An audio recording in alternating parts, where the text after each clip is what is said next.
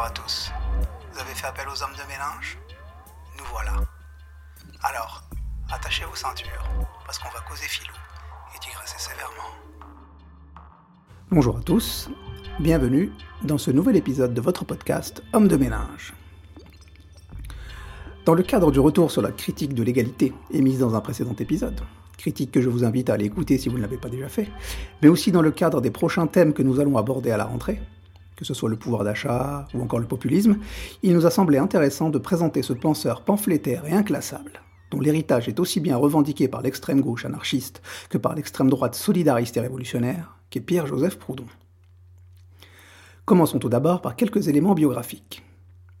Proudhon est un penseur français de la première moitié du XIXe siècle, autodidacte solitaire, ayant repris ses études sur le tard après avoir dû travailler suite à la ruine paternelle, franc-comtois, fils d'un tonnelier brasseur, Apprenti typographe, puis contremaître dans l'imprimerie, il a connu la misère et l'univers complexe du travail salarié, à la fois sa dépendance humiliante et l'opportunité qu'il offre de maîtriser un savoir-faire et d'intégrer un compagnonnage.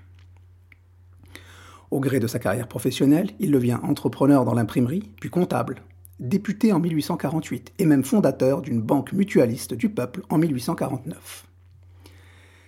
C'est grâce à cette praxis qu'il comprend le fonctionnement des mécanismes de l'économie et se forge une perception des dynamiques sociales et politiques qui animent les communautés et sociétés humaines. Penseur du socialisme libertaire, non étatique, partisan du mutualisme, il est le premier à se réclamer anarchiste et à théoriser le socialisme scientifique. Sa pensée complexe et nuancée se fonde sur une explication de la société mettant en exergue l'existence de réalités contradictoires. Fait notable, il est le seul théoricien révolutionnaire du XIXe siècle à être issu du milieu ouvrier. Proudhon commence son travail intellectuel en s'intéressant à la grammaire et au langage, avec pour ambition de démontrer l'unicité du genre humain, à l'appui de la vision biblique. L'ambition et le goût de la controverse sont déjà présents chez cet intellectuel novice qui souhaite porter la contradiction aux matérialistes, qui nient tout ce qui n'est pas tangible, et aux prêtres qui pensent détenir le monopole de la vérité. Il détaille dans sa lettre de candidature à l'Académie de Besançon son projet de recherche. Étudier le fonctionnement de l'esprit humain en appliquant la grammaire à la métaphysique et à la morale. La démarche se veut déjà scientifique. Son postulat initial est le suivant. Il existe, d'origine surhumaine, c'est-à-dire divine, une philosophie aux religions primitives qui s'est altérée avec le temps mais dont il est possible de retrouver les vestiges en menant une étude comparée des systèmes religieux et un examen de la formation des langues. Plus il avance dans ses recherches, plus sa vision de Dieu évolue. L'intelligence humaine, qu'il pensait insuffler à l'homme à l'aube de son histoire par une intelligence supérieure, serait finalement le fruit du progrès intellectuel de l'humanité, qui est issu de sa sociabilisation, via l'échange des expériences et des connaissances. Dieu, en devenant alors synonyme de rapports humains harmonieux et vrais, n'est plus l'origine de l'intelligence humaine, mais sa fin. Ces réflexions et considérations sont vraiment loin d'être anodines et vont forger le cœur de la pensée proudhonienne.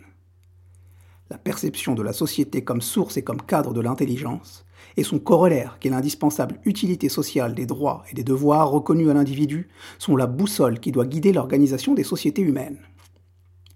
Cette pensée, qui s'est structurée autour de la primauté de la société, s'est en plus étoffée par le biais de la très forte conscience de classe de Proudhon. Dans sa lettre de candidature à l'Académie de Besançon, la description qu'il fait de ses origines est d'ailleurs très éclairante.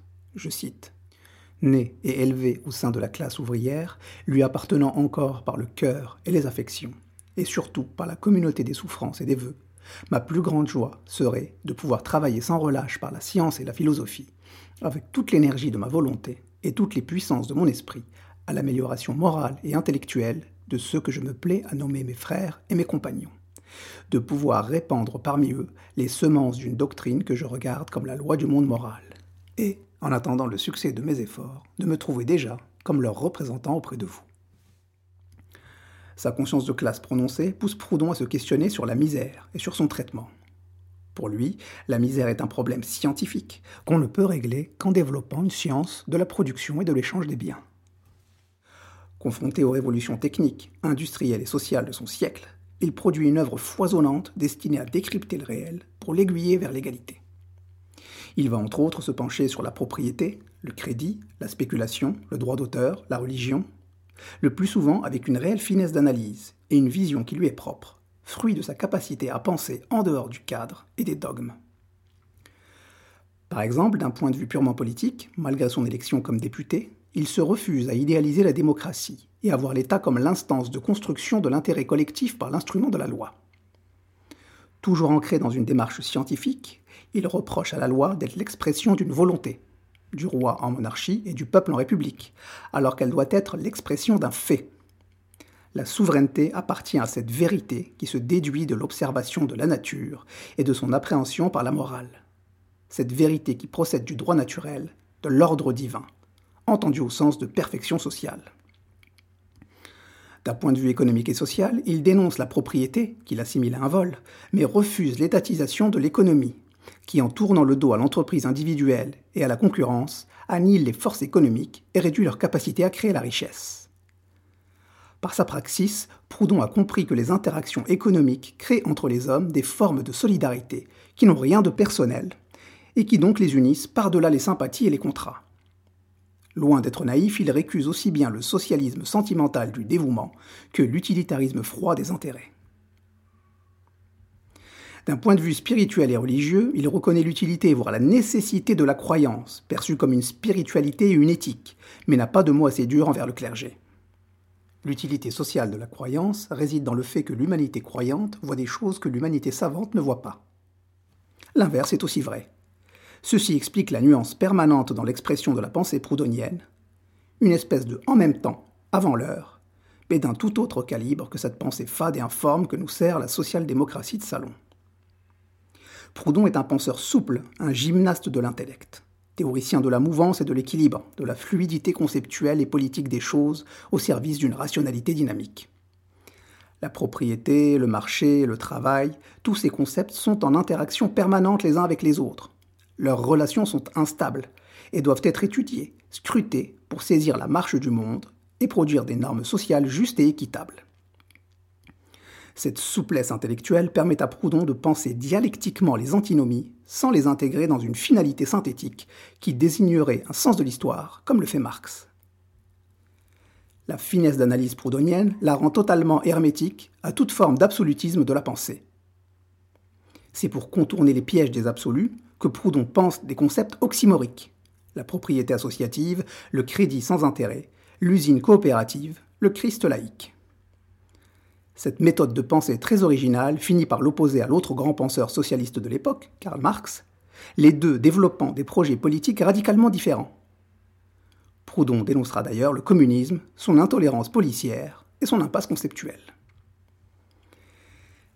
La vision économique de Proudhon brille à la fois par son pragmatisme et sa recherche de l'équilibre. Il énonce une vérité révélée par l'exercice pratique d'une activité productive, puis cherche les outils qui vont permettre de guider cette vérité vers l'égalité et l'utilité sociale.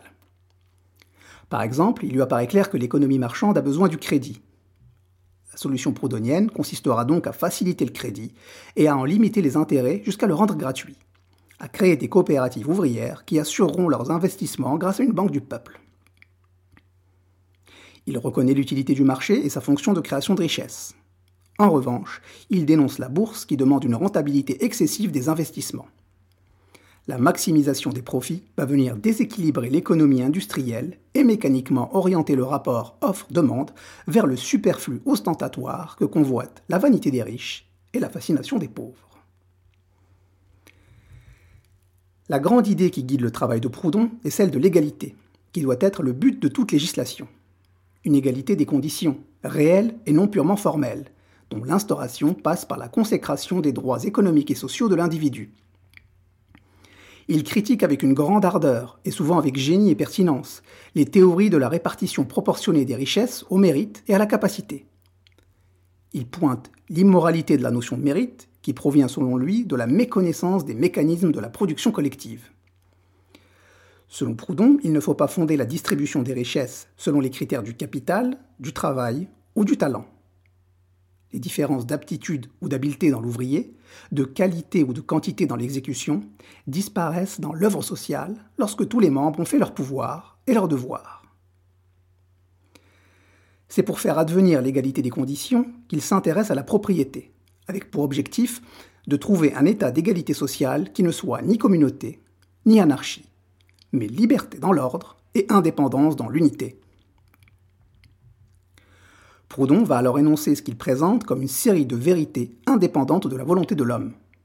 Le travail est obligatoire, la propriété n'est qu'un usufruit, l'hérédité doit être un mode de conservation des partages, la liberté est équilibre. Le penseur remet en cause la propriété, qui est pourtant la base du Code civil, et lui substitue le régime familial comme base du droit. L'humanité est formée de la nation, la nation de la tribu, la tribu de la famille. Alors le régime familial est la base du droit civil, et dans la famille, il n'y a pas de propriété car tout y est partage.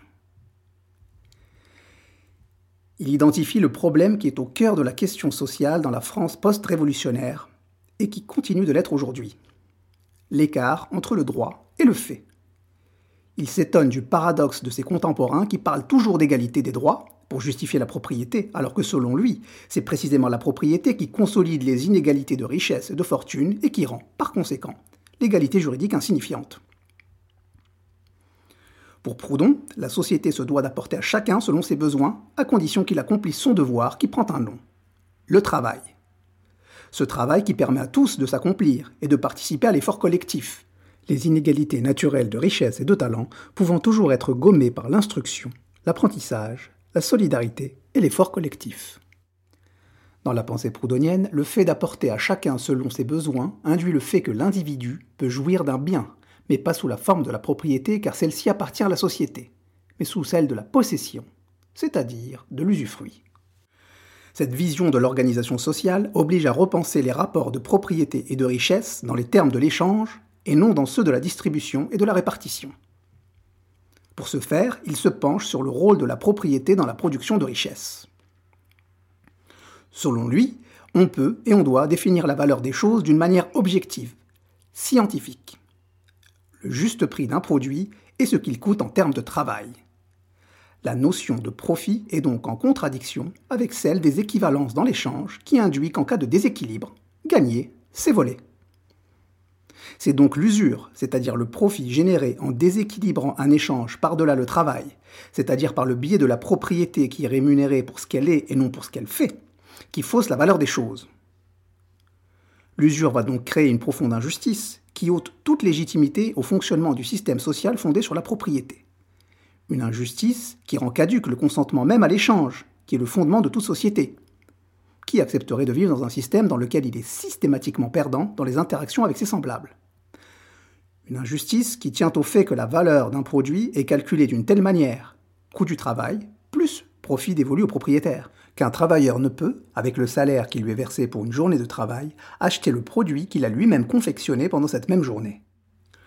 Concrètement, cela signifie qu'en toutes circonstances, le travailleur travaille à perte. Rôle central de la société dans l'épanouissement de l'individu et le développement de son intelligence, appréhension scientifique des phénomènes, il n'est donc pas étonnant que Proudhon soit considéré comme un des pères du socialisme scientifique. Toujours en mouvement, en remise en cause perpétuelle, Proudhon évoluera sur la question de la propriété à la fin de sa vie, comme il a évolué sur la question de Dieu au début de sa carrière.